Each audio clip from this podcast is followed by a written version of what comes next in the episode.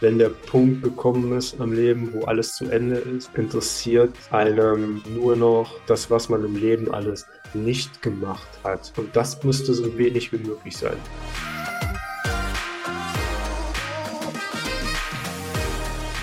Hallo, schön, dass du wieder da bist für eine neue Folge deines Lieblingspodcasts Potenzialfrei, stark mit Leserechtschreibschwäche und Rechenschwäche. Danke, dass du so treu diesem Podcast zuhörst. Heute ist Andreas zu Gast er beschreibt, welche Kompensationsstrategien er angewendet hat bei seiner Leserechtschreibschwäche und er gibt uns Einblicke in seinem Weg, Lösen von limitierenden Glaubenssätzen und den Wandel vom Maler zum Tätowierer. Und apropos, auch du kannst jederzeit beginnen, deinen Weg zu gehen.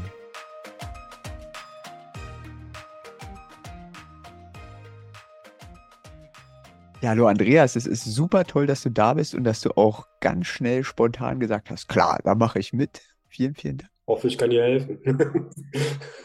Was würdest du denn deinem jüngeren Ich als Tipp mit auf den Weg geben? Ja, das ist eine Frage, da habe ich wirklich mal drüber nachgedacht. Und im Grunde ist es, ist es so, dass ich einiges in der Vergangenheit falsch gemacht habe. Und wenn ich so drüber nachdenke, auch andere Sachen vielleicht besser hätte ganz sein lassen. Aber im Grunde haben mich all diese Sachen dahin gebracht, wo ich jetzt bin. Und ja, das ist schon richtig so. Also im Grunde würde ich meinem jüngeren Ich eigentlich nur sagen, mach weiter so, du bist auf dem richtigen Weg. Da bin ich eigentlich recht mit gut gelaufen bis jetzt. Ja, ist ja toll. Also das einfach so dann zu seinem junge, jüngeren Ich einfach auch so mitzunehmen, weitermachen. Du bist auf deinem Weg. Ja, ist auch eigentlich das, was man auch hören möchte. Also, wenn ich jetzt darüber nachdenke, wenn mein zukünftiges Ich jetzt mir sprechen würde, würde ich mich halt echt wohlfühlen, wenn er das zu mir sagen würde. Das klingt so, ja, es bringt halt so ein bisschen Ruhe und, und Zufriedenheit mit sich. Man, man ist ja doch ähm, stellenweise auf seinem Weg ganz schön durcheinander oder durch den Wind und weiß nicht so richtig, ist das jetzt so gut oder das ist halt eine Sache, die mir halt wichtig ist. Wann fiel es denn bei dir auf, dass du einfach, dass es bei dir anders läuft mit dem Lesen und Schreiben lernen? Ja, ich glaube, das sind zwei Punkte recht früh also in der Grundschule bereits. Nur ich habe so eine, ich habe echt gut verstecken können, um so sozusagen. Das heißt, man merkt bei sich selber, dass da was nicht richtig äh, funktioniert. Oder dass auf der einen Seite ist man, man geht gerne zur Schule, man hat unheimlich Spaß daran, neue Sachen kennenzulernen und Neues zu lernen. Und dann merkt man plötzlich, dass man eigentlich, eigentlich ist man in der Klasse ganz oben mit dabei. Und ähm, dann kommen, kommen so Sachen wie Rechtschreibung und Diktate und man merkt so, wow, was ist hier los? Weil man, man, man schreibt, ohne drüber nachzudenken, gibt sein Diktat ab und kriegt es wieder und hat dann um die 65 Fehler da drin. Und da reden wir von Diktaten in der zweiten, dritten Klasse. Also wirklich nichts Schlimmes. Und dann kommen so diese, im Unterricht passieren dann so Sachen wie Vorlesen. Und beim Vorlesen, also beim leise Lesen, habe ich überhaupt keine Probleme. Das geht super. Zwar vielleicht, ich weiß nicht, wenn ich die Geschwindigkeit ein bisschen langsamer als bei anderen vielleicht, aber es ist absolut gar kein Problem, was zu lesen. Und wenn ich dann vorlesen muss, dann fängt dann, fängt dann das Stottern an und das Überschlagen und das, äh, wo bin ich jetzt in der Reihe verrutschen und so Sachen. Und, und die Sachen sind einem dann peinlich in der Grundschule als Kind. Und man denkt, ja, was kann man jetzt machen?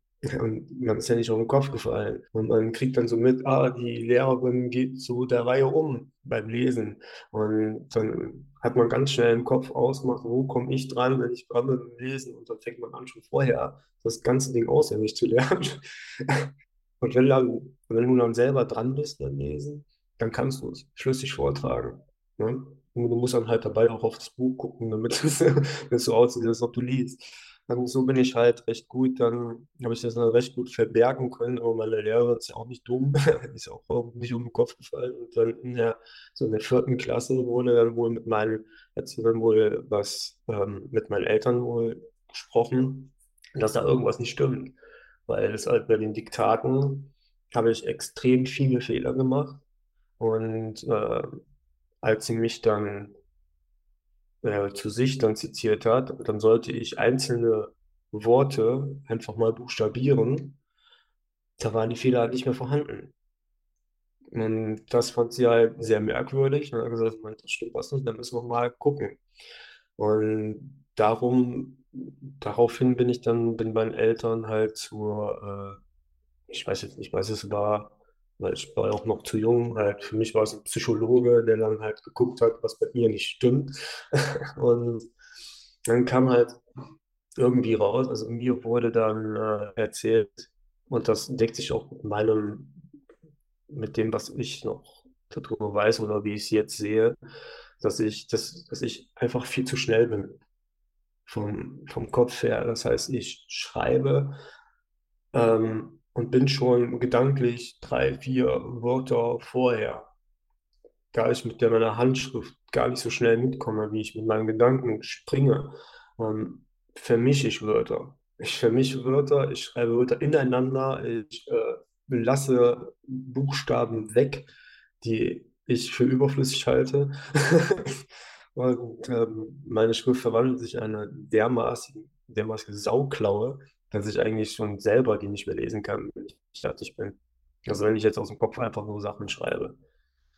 Und ähm, ja, und dasselbe hat sich dann auch herausgestellt, ist auch beim Lesen bei mir. Und zwar, wenn ich laut vorlese, ähm, dann lese ich in, lese ich halt so schnell, wie man spricht.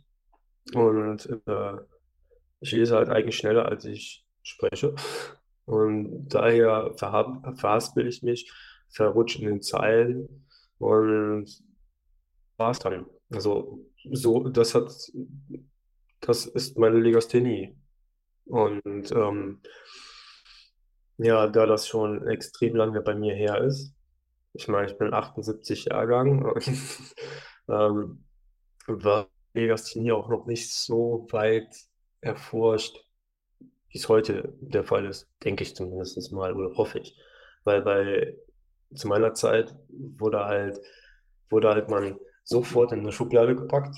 Also es hieß dann weiter, okay, er hat's.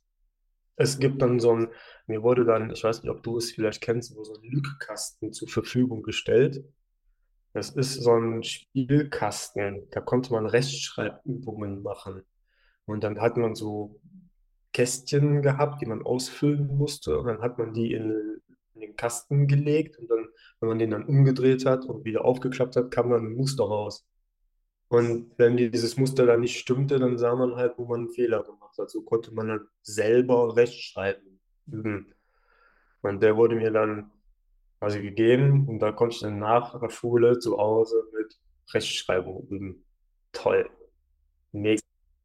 Wo wir ja schon festgestellt haben, dass die Rechtschreibung ja eigentlich gar nicht mein Problem ist, sondern nur das auf Papier bringen. Und na gut, dann wohl, aber das war halt, das war halt die Möglichkeit, die man mir zur Verfügung gestellt hat als Kind.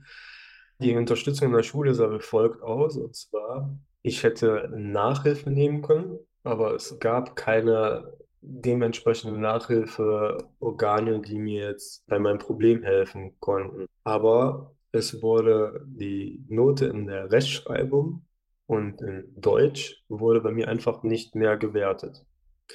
Daraufhin äh, wurden dann meinen Eltern vorgeschlagen, mich auf die Hauptschule zu geben, weil äh, Gymnasium und Realschule, also eigentlich sollte ich aufs Gymnasium gehen, weil das Potenzial war halt vorhanden, aber äh, Gymnasium und Realschule fielen wohl flach, aus den Gründen, weil die Legasthenie da nicht anerkannt wurde. So, das wurde so meinen Eltern gesagt und auf der Hauptschule besteht die Möglichkeit, dass auch in der siebten und anfangs der sechsten, äh, nee, in der sechsten und anfangs der siebten Klasse wurde die Note, äh, der, die Deutschnote nicht mit äh, in die Bewertung eingelaufen. Weil es hieß auch, wo ich jetzt nur darüber lachen kann, die Legasthenie wächst sich mit der Zeit raus. Ähm, wow. Und wenn man, wenn man als Kind äh, so, so Mitteilungen kriegt und sich so in eine Schublade schieben lässt oder schieben lassen muss. Meine, meine Eltern haben mit Sicherheit nur das Beste für mich äh, gewollt, Aber auch sie konnten, auch für sie war es eine neue Situation und auch sie mussten mit dem leben, was ihnen gesagt worden ist. Und das war dann halt so. Ja, so war ich dann halt auf der Hauptschule. Und auf der Hauptschule hat meine Legasthenie eigentlich hm, nichts mehr ausgemacht.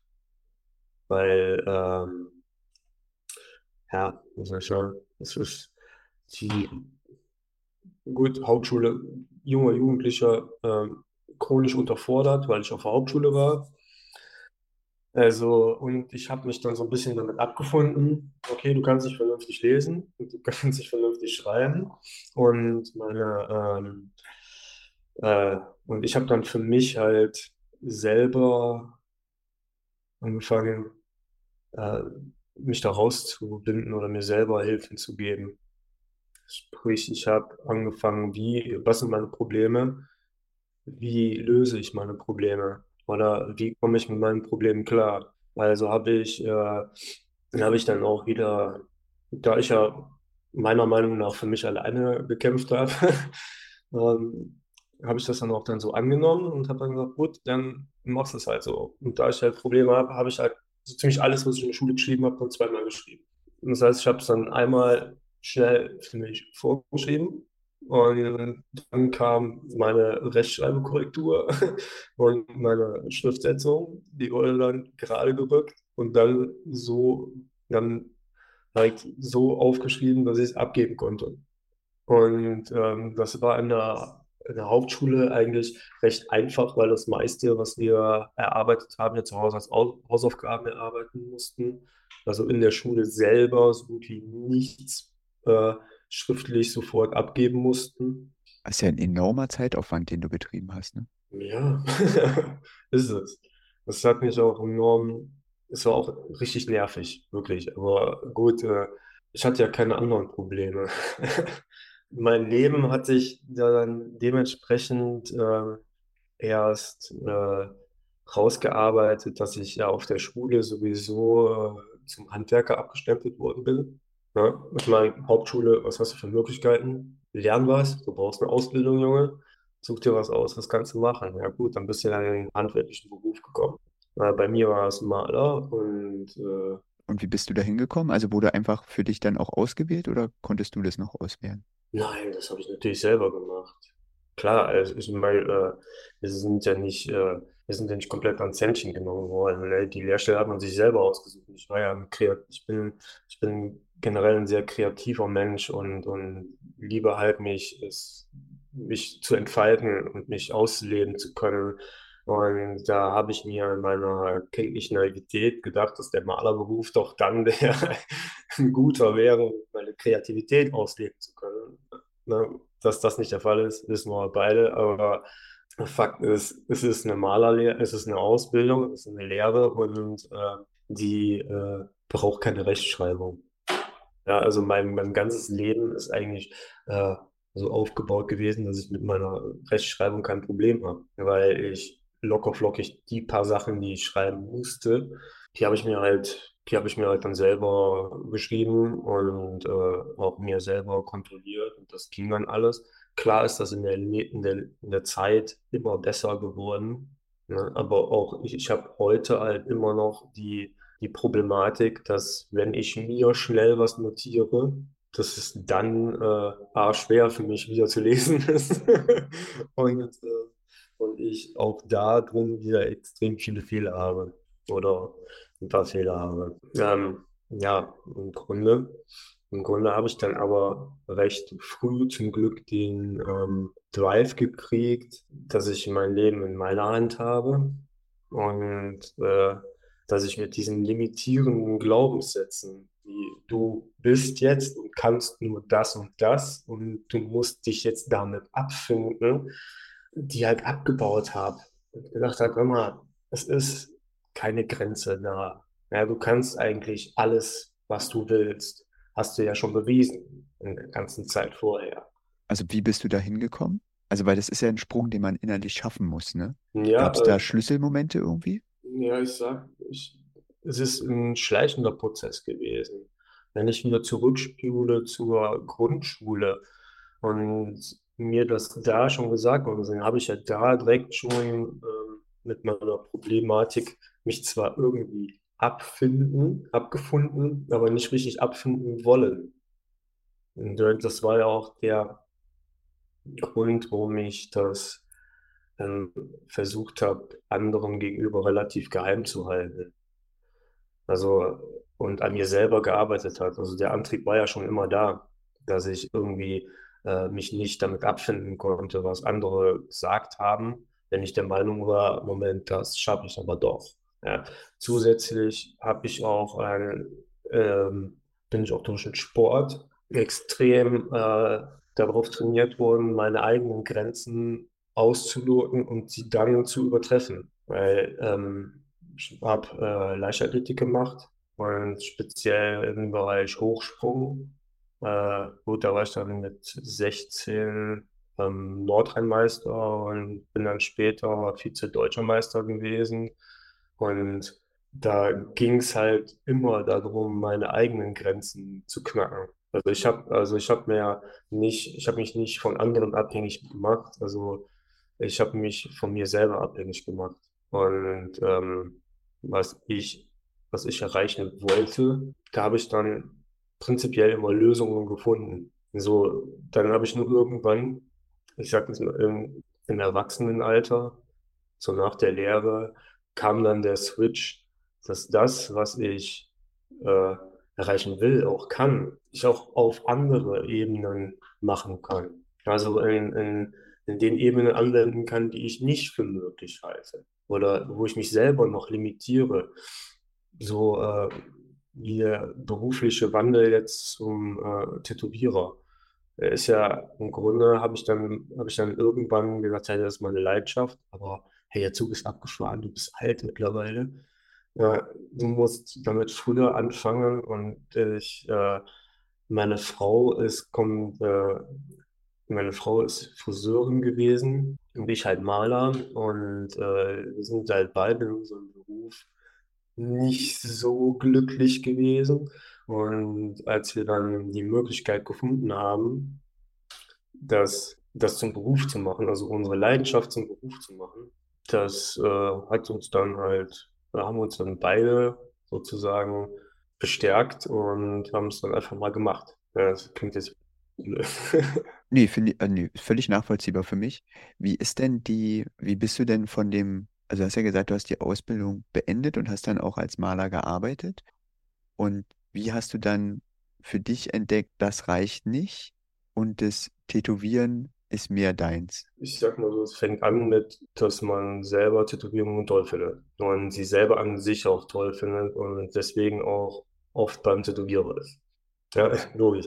Ähm, dann kommt hinzu, dass man selber ähm, die, dieser, ich sag's mal, der künstlerische Aspektpunkt, der hängt in einem drin. Das heißt, man will was schaffen. Man hat Bilder und Sachen im Kopf, die man auch irgendwie auf Papier bringen will oder zeichnen will. Und, und das war halt irgendwo immer, immer da. Ja. Und äh, aber man, dann kommen wieder, dann kommen wieder Eigenschaften, dann kommen wieder Glaubenssätze hoch, die einem dann sagen, okay, gut, das ist was, was du gerne machst, aber das kannst du nicht. Und das, wie gesagt, du bist zu alt und du, du, du hättest damit früher anfangen sollen. Und im Grunde, ähm, wenn du das, wenn du da nicht erfolgreich mit bist, dann, dann funktioniert es ja auch nicht und, und dann bist du wieder am Anfang und, und das sind halt alles so Sachen, die man irgendwann denkt man, nee, hm, da muss man halt den Weg auch gehen. Man muss halt auch sagen, äh, sagen nein, ich, ich möchte, äh, also erst, es fängt alles an mit dem Gefühl, dass man sich nicht da wohlfühlt, wo man ist. Und äh, wenn das Gefühl aufkommt, dann ist halt wichtig, dass man sich dann selber auch irgendwo mal die richtigen Fragen stellt und nach Lösungen sucht und nicht nach Ausreden sucht. Und das ist das, was die meisten Leute halt irgendwie machen, wenn sie in einer Situation sind. Sie suchen nach Ausreden, warum sie das, was sie tun wollen, nicht tun können. Und die sind halt super schnell gefunden. Ne? Und wenn man dann auch noch die, den falschen, äh, die falschen Freundeskreis hat oder Leute haben, die sich, die sich auch in diesem Schneckenhaus zurückgezogen haben Und die geben dir natürlich auch ganz viele Gründe, warum du das dann besser sein lassen sollst.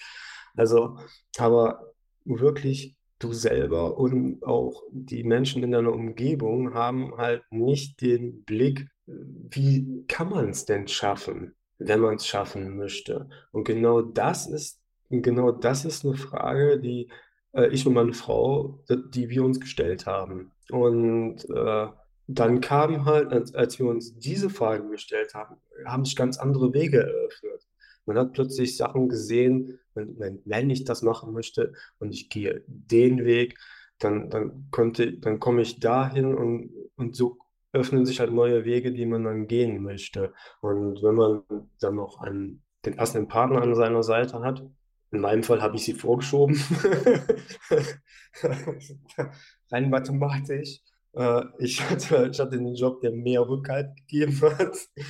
Also mach du mal geh du mal und wenn du dann da bist, kann ich, komme ich mit. Und genau an, genau an dem Punkt sind wir. Also äh, wir haben, wir haben unser Kellerkind, also sie hat das Kellerkind Tattoo Atelier eröffnet, äh, hat vorher sich zum Tätowierer ausgebildet. Sie ist genauso, die ist mindestens genauso kreativ wie ich, wenn nicht noch mehr auf einer gewissen Art und Weise.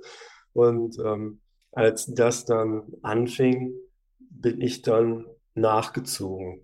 Das heißt, ich bin immer noch nicht angekommen, ich bin immer noch am Nachziehen, aber es ist, aber ist jetzt äh, auf dem richtigen Weg. Ich meine, wir haben, wir haben vor Corona eröffnet und das, die erste Hiobsbotschaft war dann Corona, dass wir direkt wieder zumachen konnten. Aber es lief trotzdem so gut, dass wir ohne großartige Probleme halt äh, das durchziehen konnten, weil wir halt genug, äh, genug Vorsorge getroffen haben und Rückhalt hatten.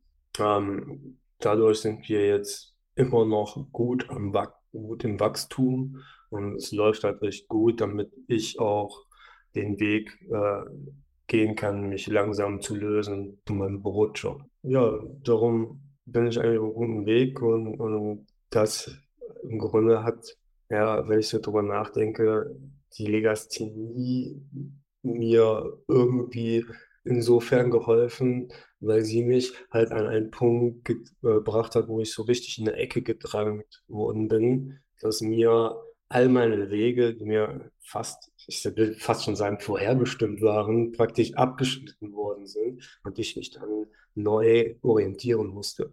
Aber ich, ich kann einfach ich kann einfach nicht anders. Es, es ist, irgend, es ist so ein, so, ein, so ein Drang der Freiheit. Ich finde es großartig, also auch wie du sagst, dass es gibt da kein zu spät. Hm, ja, man muss halt auch, auch irgendwann mal äh, genau den Punkt auch erreicht haben.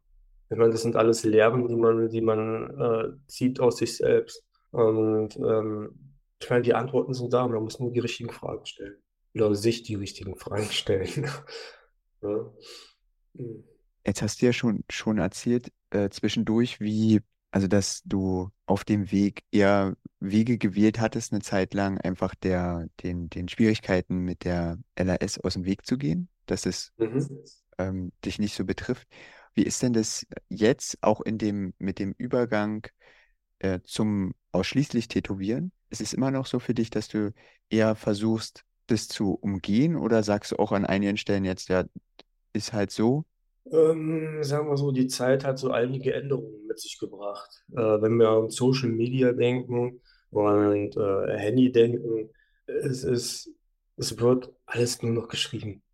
Ja, ähm, selbst die Kommunikation von Bekannten oder zu Freunden läuft über ein Handy, über SMS oder irgendeinen anderen Short-Message-Kram. Ähm, da musste ich schon fast lachen, als wir unseren ersten Kontakt hatten und du mich angerufen hast. Und ich habe mir, irgendwie kam mir direkt so im Kopf, ach, typisch Legastheniker, wir quatschen lieber, als dass wir schreiben. das ist so, und das ist irgendwie, das ist nach wie vor so. Und ähm, gut, meine Frau sagt mir jetzt, ich mache mir da nicht mehr so einen großen Kopf. Ja? Ich meine, wir haben mittlerweile, wir, wir schreiben SMS und die Rechtschreibüberprüfung macht den Rest. Ja.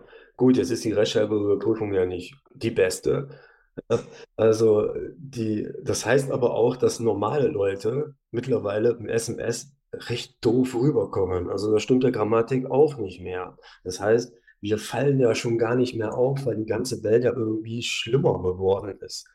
Also, so, ja, jetzt auch, ich habe mal, ich habe mal so, mir mal, mir ist mal aufgefallen, als ich äh, immer damit beschäftigt bin, es richtig zu schreiben oder wie Wörter geschrieben werden, muss ich ganz ehrlich sagen, dann hat man was mal gelernt und dann machen sie eine Rechtschreib, äh, eine neue Rechtschreibregel rein, die wieder alles über den Haufen wirft.